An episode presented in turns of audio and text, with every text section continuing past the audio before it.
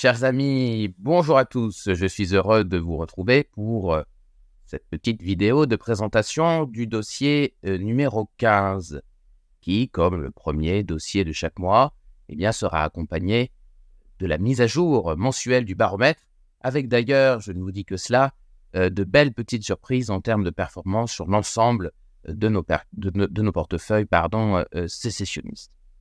Alors, vous vous souvenez, j'ai expliqué dans ma précédente vidéo, et je le dis euh, de semaine en semaine dans les hebdos qui paraissent euh, sur le courrier des stratèges le, samedi, eh bien nous sommes entrés dans un triptyque de dossiers dédiés à la pierre au sens large et à l'immobilier de façon plus, plus, plus, spécifique et, et, plus transparente.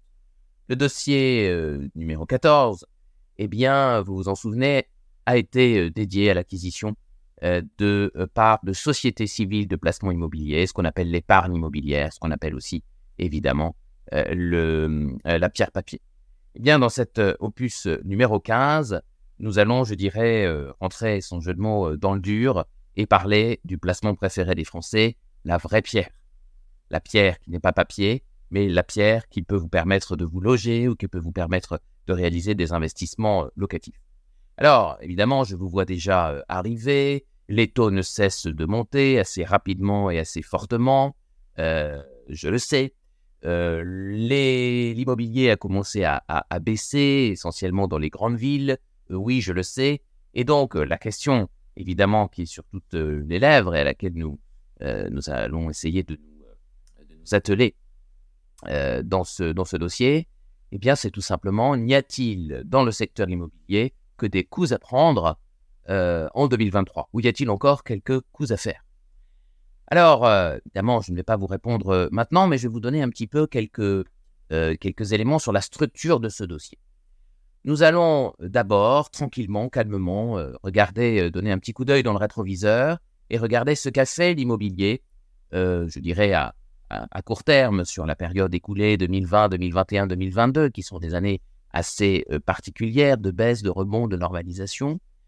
Euh, nous regarderons aussi d'un point de vue macroéconomique ce qu'il se passe sur ce marché de l'immobilier essentiellement depuis le début des années 2000.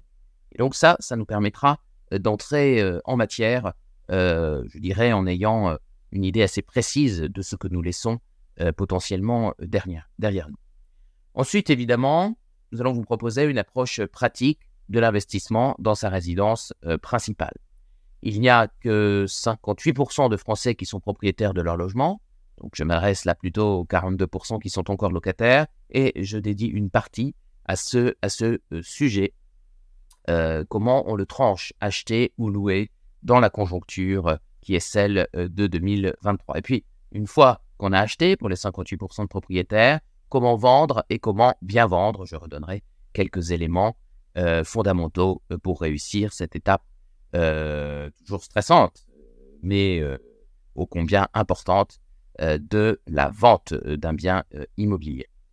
Ensuite, nous poursuivrons avec une petite approche comparée de l'investissement locatif en 2023.